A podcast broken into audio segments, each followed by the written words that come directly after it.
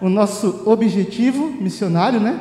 É ir onde ninguém quer ir, fomentar uma igreja missionária. João capítulo 4, versículo 1. Amém? Então, essa noite nós vamos falar sobre a samaritana. Você já achou aí a passagem? Então vamos ler comigo lá. A minha é de Jerusalém, talvez seja um pouco diferente, mas é a mesma história que você conhece. Vamos ler. Quando Jesus soube que os fariseus tinham ouvido dizer que ele fazia mais discípulos e batizava mais que João, ainda que de fato Jesus mesmo não batizasse, mas seus discípulos, deixou a Judéia, retornou a Galileia. Era preciso passar pela Samaria. Chegou então a uma cidade da Samaria chamada Sicar, perto da região que Jacó havia dado a seu filho José. Ali se achava a fonte de Jacó. Fatigado da caminhada, Jesus sentou-se junto à fonte. Era por volta do meio-dia. Uma mulher da Samaria chegou para tirar água. Jesus disse: Dá-me de beber. Seus discípulos haviam ido à cidade comprar alimento. Diz-lhe então a samaritana: Como sendo judeu, tu me pedes de beber? A mim que sou samaritana. Os judeus, com efeito, não se falavam com os samaritanos. Jesus então respondeu: Se conhecesses o dom de Deus, e quem é que te diz, dá-me de beber, tu é que lhe pedirias e ele te daria água viva. Ela lhe disse: Senhor, nem sequer tens vasilha, e o poço é profundo, de onde, pois, tiras essa água viva? És porventura maior que nosso pai Jacó, que nos deu este poço, do qual ele mesmo bebeu, assim como seus filhos e seus animais? Jesus respondeu: Aquele que bebe desta água terá sede novamente, mas quem beber da água que eu der, nunca mais terá sede. Pois a água que eu lhe der, tornar-se-á nele fonte de água, jorrando para a vida eterna. Disse-lhe a mulher: Senhor, dá-me dessa água, para que eu não tenha mais sede, nem tenha de vir mais aqui para tirá-la. Jesus disse: Vai, chama teu marido e volta aqui. A mulher lhe respondeu: Não tenho marido. Jesus lhe disse: Falaste bem, não tenho marido, pois tivesse cinco maridos, e o que agora tens não é teu marido. Nisto falaste a verdade. Disse-lhe a mulher: Senhor, vejo que és profeta. Nossos pais adoraram nessa montanha, mas vós dizeis: é em Jerusalém que está o lugar onde se deve adorar. Jesus lhe disse: Acredita-me, mulher, vem a hora em que nem nesta montanha, nem em Jerusalém adorareis o Pai. Vós adorais o que não conheceis, nós adoramos o que conhecemos, porque a salvação vem dos judeus. Mas vem a hora, e já chegou, em que os verdadeiros adoradores adorarão o Pai em espírito e em verdade, pois tais são os adoradores que o Pai procura. Deus é espírito, e aqueles que o adoram devem adorá-lo em espírito e em verdade. A mulher lhe disse: Sei que vem o Messias que se chama Cristo. Quando ele vier, nos explicará tudo. Disse-lhe Jesus: Sou eu que falo contigo. Naquele instante chegaram seus discípulos e admiravam-se de que falasse com uma mulher. Nenhum deles lhe perguntou: Que procuras ou que falas com ela? A mulher então deixou seu cântaro e correu à cidade, dizendo a todos: Vinde ver um homem que me disse tudo o que fiz. Não seria ele o Cristo? Eles saíram da cidade e foram ao seu encontro. Palavra da salvação.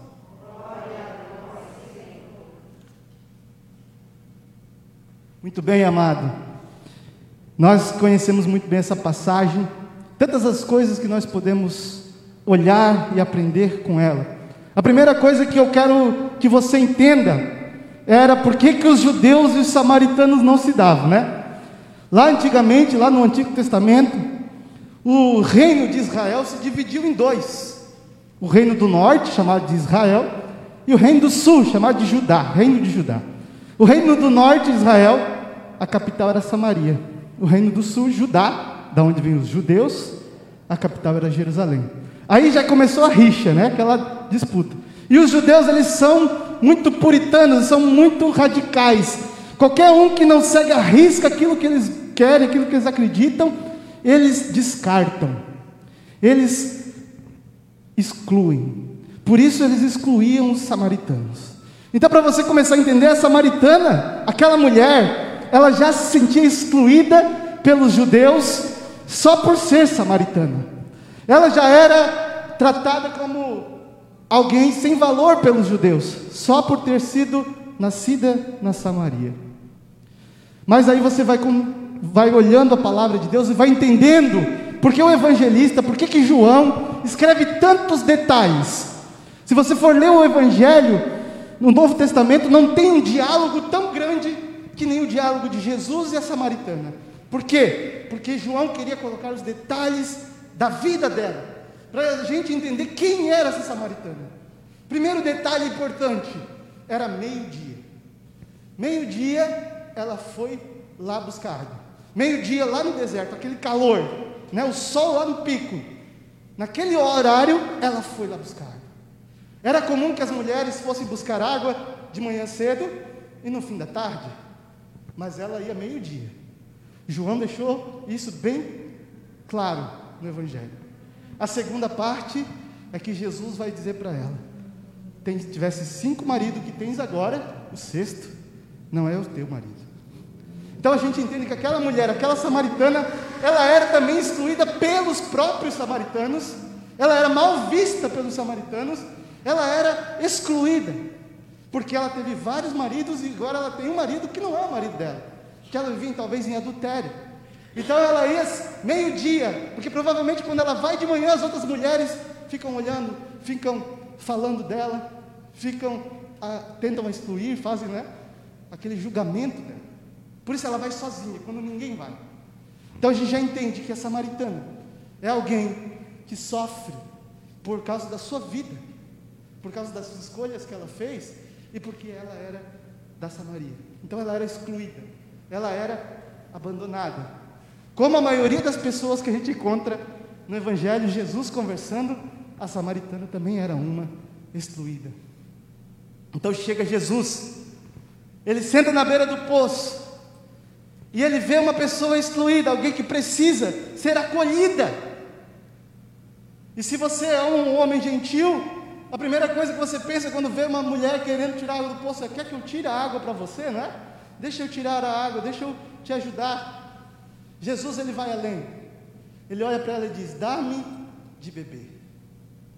Se a gente for olhar com o olhar material da água que está no poço, do cântaro que ela leva para tirar a água, a gente acha estranho. Mas se a gente começar a olhar com o olhar espiritual, olhar para aquilo que está acontecendo no mundo espiritual, Jesus está dizendo para ela dar de beber ao Deus que está na frente dela. E Santo Agostinho vai dizer que Deus tem sede que tenhamos sede dele. Era essa sede que Jesus tinha. Era a sede que ela tivesse sede dele. Era a sede de salvar aquela mulher. Era a sede de acolher aquela mulher. Por isso ele fala para ela: dá-me de beber. Para começar a conversa. Para começar a tocar o coração daquela mulher abandonada, excluída, julgada, condenada pelos próprios samaritanos. Jesus começa essa conversa, e ali há uma conversa entre duas pessoas sedentas. Você começa a ver Jesus com sede de que ela tenha sede dele, e ela com sede de ser amada, ela com sede de ser acolhida, ela com sede de ser olhada nos olhos, alguém perceber que ela existe, de não ser julgada, de não ser condenada. E de repente, no conversa vai, conversa vem, ela percebe que aquele cara que está ali, pedindo de beber da água, ele não está ali para condená-la, ele não está ali para julgá-la, ele não está ali para falar que ela é uma pecadora, mas ele está ali para converter o coração dela, para salvá-la, para tocá-la, para enxergá-la, coisa que os outros não faziam. Tanto que ela ia isolada tirar água. Quando Jesus chega perto dela, ela começa a se abrir. E ela começa a perceber que Jesus não é alguém qualquer, não é uma pessoa qualquer. Ele tem sede cada vez mais, conforme a conversa vai passando, Jesus tem mais sede de acolhê-la. E ela começa a ter mais sede de Jesus, mais sede de Jesus. Podemos olhar essa conversa, amado, entender dois pontos importantes, dois momentos que acontecem conosco. Quantas vezes eu e você fomos essa samaritana?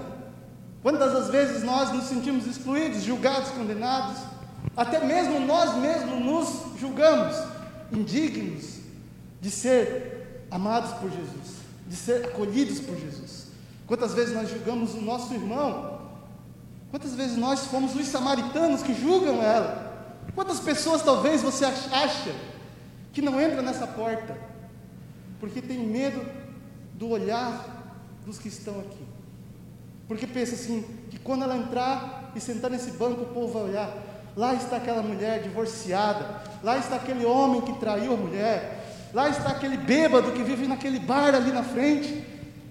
Quantas pessoas não entram aqui? Porque quantas vezes nós olhamos para ela como samaritanos, e talvez quando nós não estamos, aí ela vem tirar água sozinha, porque tem vergonha, porque tem medo do julgamento.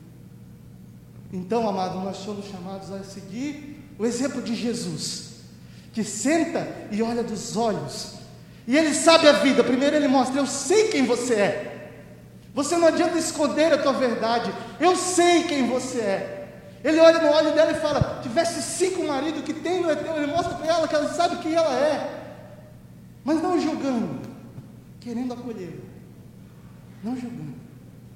Quantas vezes nós Sentamos, sabemos quem a pessoa é, sabemos que ela está ali no bar bebendo, sabemos que é um pecador, sabemos que talvez fez isso ou aquilo, que vinha para o grupo, não veio mais, que fez isso, e nós não olhamos e olhamos com o olhar de Jesus, não importa quem você foi, não importa quem você vai ser, importa que aqui Deus faz milagres, que aqui é casa de Deus, que aqui o Senhor pode mudar a tua vida que aqui o Senhor pode dar de beber a você, dessa água viva, que jorrará do seu coração, como diz o Senhor, e dele jorrará para a eternidade água viva.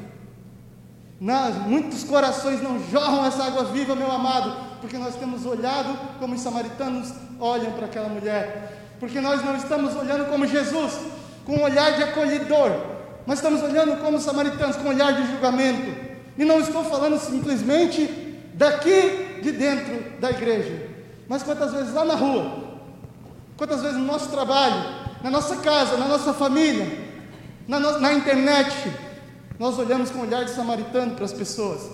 Elas sabem quem você é, elas sabem que você vem para a igreja, e ela vai dizer: O povo da igreja me julga, porque eu sou um pecador, não vou naquela igreja. Quantas mais pessoas poderiam estar aqui?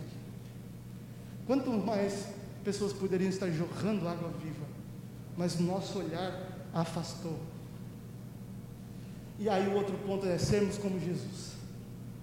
Sermos como Jesus, porque nós somos chamados a ser imitadores de Cristo. Somos chamados a ser novos cristãos, novos cristos na terra. E quando nós olharmos para a pessoa, nós não tratá-la diferente, porque ela é santa ou pecadora, mas tratá-la ela com amor, igual nós trataríamos o próprio Cristo. Lá no estatuto da nossa comunidade, um dia nós rezamos e falamos: o que, que, que, mais que a gente pode colocar? E Deus falou no nosso coração: tratar a todos como trataria o próprio Cristo. E nós colocamos: tratar o rico, o pobre, o doente, o são, o curado e o enfermo, todos como trataria o próprio Cristo. Você acha que se você fizesse isso, quantas pessoas se converteriam? Quantas almas você não levaria para Deus? Você não precisa nem pregar a palavra. Você não precisa abrir a sua boca, não precisa ler a Bíblia. Simplesmente se tratasse, sem olhar com julgamento, sem olhar com exclusão. Cada pessoa, como trata trataria o próprio Cristo, quantas almas jorrariam água viva no seu coração? Aquela samaritana teve seu coração cheio de água. Ela tinha sede, ela foi ao poço. Você percebe? Ela leva o seu cântaro, ela vai tirar água sozinha, isolada. E de repente ela percebe que ela encontrou o que ela precisava, que ela está ali, que a sede que ela tinha já não tem mais, que a sede que ela tinha de ser amada, de ser acolhida, de ser vista, de não ser julgada, de ser perceber que ali havia um, um ser humano que tem sentimento, que tem alma. E quando ela percebe que a sede dela já não é mais aquela água do poço, você vai ver que ela vai embora da cidade e deixa o cântaro. Está escrito aqui: ela deixou o seu cântaro e correu à cidade. Porque ela, amado, agora já não era mais a mulher que tinha sede de água. Quantas vezes essa mulher com essa sede buscou o pecado? Tenho certeza que conforme ela foi sendo excluída, abandonada, a carência cresceu no seu coração, o medo, o, o abandono machucou ela, e ela correu atrás de um outro marido, de um outro homem, de um outro pecado, para saciar essa sede que ela tinha. E de repente a sede foi matada, essa sede, pelo amor de Deus que foi derramado nela. Ela matou a sede que ela tinha, que era de Jesus. Ela percebeu que o pecado que, o, que ela procurava para matar a sede não matava, que a água que ela buscava para matar a sede não matava, mas Jesus matou a sede dela. Ela abandonou o cântaro, que é onde ela ia encher de água. Ela abandonou o pecado, que ela queria matar a sede do pecado, porque ela já não tinha mais essa sede. Correu a cidade, porque quando a gente é, quando no coração da gente, como Jesus vai dizer, pois a água que eu lhe der, tornar-se a fonte de água, fonte de água jorra e mata a sede dos outros. Ela percebeu que na cidade tem mais gente com sede, na cidade lá tem mais gente que precisa beber dessa água. E ela largou e foi correr na cidade. E se tornou missionária. Ela começou a evangelizar e dizer: Venham. Conheci um homem que sabia tudo de mim, sem nunca ter visto. Ainda mais sendo um judeu. O judeu não poderia saber da vida de um samaritano. Venham, venham, venham. E o povo foi a Jesus. E lá na Samaria, Jesus evangelizou, sendo eles samaritanos. Jesus levou a água viva aos corações a água do seu amor. Por isso, amado, que nós possamos mudar o jeito de olharmos, o jeito de pensarmos do nosso irmão. Quantas vezes nós pecamos igual, só que o nosso pecado é escondido. Quantas vezes nós, como essa mulher, quisemos matar a nossa sede de Deus e fomos matá-la no pecado. Nosso coração desejoso, cheio de vontade de amar Jesus, de amar a Deus, de estar cheio da, da graça de Deus. E essa vontade era tão forte, mas nós não sabíamos aonde estava essa água. Nós fomos matar essa sede no pecado. E o pecado não mata a sede, ele aumenta a nossa sede. Ele mata o coração. E por causa de, apesar disso, apesar de sermos assim, nós olhamos para o nosso irmão e dizemos: pecador, preguiçoso, fez isso, fez aquilo excluímos. Passamos por um irmão de rua, falamos vadio, não quer trabalhar. Não paramos e olhamos a história. Não paramos e percebemos quem é. Será que tem uma família? Será que o vício, o problema que ele teve não fez ele correr para Ele está lá com sede. Ao invés de nós levarmos a água, nós levamos o calor para aumentar a sede dele o julgamento para que ele não queira se aproximar ainda mais.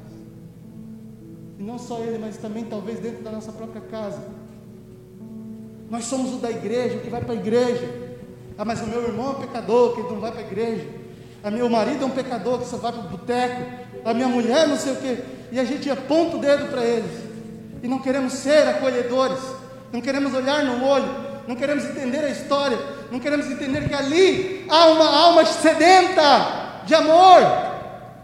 E não é com ódio que vamos matar essa sede, mas é com amor. A irmã, uma irmã que eu conheci, contava uma história, que ela morava no interior e aí ela se mudou para a capital, eu acho que se não me engano, Curitiba. E chegando em Curitiba, morava lá num apartamento, ela ia todo dia, trabalhava, ia para a igreja, fazia sua oração, ela ainda não era freira. Até que de repente o irmão dela falou: Irmã, não quero mais saber da roça, quero ir para a cidade, posso morar com você? Pode. O irmão dela ficou embabacado com a cidade grande, baladas, festas, tinha de tudo, lá na roça não tinha nada. E ele começou, a, babacado com tudo isso, a se jogar. Todo dia ia para as festas, para bares, e chegava três, quatro horas da manhã em casa. E a irmã estava lá na porta esperando ele, para falar para ele: Você é um pecador, um bêbado, eu te acolho, seu sem vergonha, você não presta, eu vou te mandar de volta para a roça. Não. Todo dia ela estava lá para acolher e dizer: Que bom que você chegou, meu irmão. Preparei o café para você. Preparei a sua cama. Você precisa de algo? Sabe que a mana está aqui. Sabe que a mana te ama. Ela não julgou pela escolha que ele fez, mas ela foi acolhendo, foi amando. De repente ele percebeu, aos poucos, sem ela reclamar, sem ela falar nada, que dentro de casa ele era mais feliz que lá fora. Que dentro de casa ele tinha água viva do amor da família dele. De lá na rua, aquilo, aquela alegria, aquela euforia das festas, das bebidas era passageiro. E aquele acolhimento da irmã dele, aquele olhar de Jesus dela para ele, fez ele desistir de estar toda semana fora, bêbado. E hoje ele é sacerdote e ela freira. Mas se ela tivesse olhado e disse: Seu vagabundo sem vergonha, eu vou te mandar para a roça de volta, que tu não quer saber de, se, de ser uma pessoa boa, você só quer saber de festa, de bebedeira. Tenho certeza que ela mataria a vocação que um dia podia surgir ali que ela ia fazer ele ir para a roça de volta e lá ele ia continuar bebendo, porque dar um jeito, né? Mas, vai saber, Deus, Deus pode tudo. Esse testemunho dela tocou meu coração. A gente tem que parar de olhar para as pessoas e ver o pecado. Temos que parar de olhar para a pessoa e rotular ela. A Eu digo para você: não há forma melhor para você ser santo do que você olhar o teu irmão, cada um com o olhar de Jesus. E o olhar de Jesus é olhar de amor, não olhar de julgamento. É claro que se a pessoa quer caminhar com você, tem momento ou outro que ela vai dar uma bola fora, porque também você vai dar uma bola fora, porque nós ainda não estamos na santidade total. Mas aí é o momento de um ou outro caminhando juntos, exortar com amor, trazer com amor para próximo. Jesus exortava os discípulos, Jesus exortava as pessoas, mas com amor, jamais apontando o dedo, chamando do pecador. Por isso, que essa noite, olhando para essa passagem, essa samaritana, como ela teve esse encontro pessoal com Jesus, e Jesus olhou nos olhos dela, e ela pôde ter um encontro com o amor.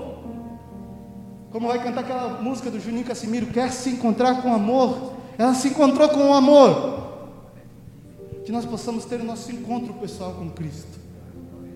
Que as pessoas, amado, a partir desse momento que você teve o seu encontro pessoal, tiver o seu encontro pessoal com Jesus. Eu não estou dizendo de ouvir falar, eu não estou dizendo de você ouvir falar de Jesus, Ei, eu não estou dizendo de você olhar e ver Jesus, saber da história, não, eu estou falando de um encontro pessoal, algo que você viveu só você e Jesus, algo especial como a samaritana teve, e a partir do momento que você tiver esse encontro com Jesus, que você seja como a samaritana, que sai a anunciar: Eu conheci alguém. Que as pessoas, ao olhar nos seus olhos, possam ter também elas um encontro pessoal com Jesus através de você. Amém? Ainda sentado, fecha seus olhos.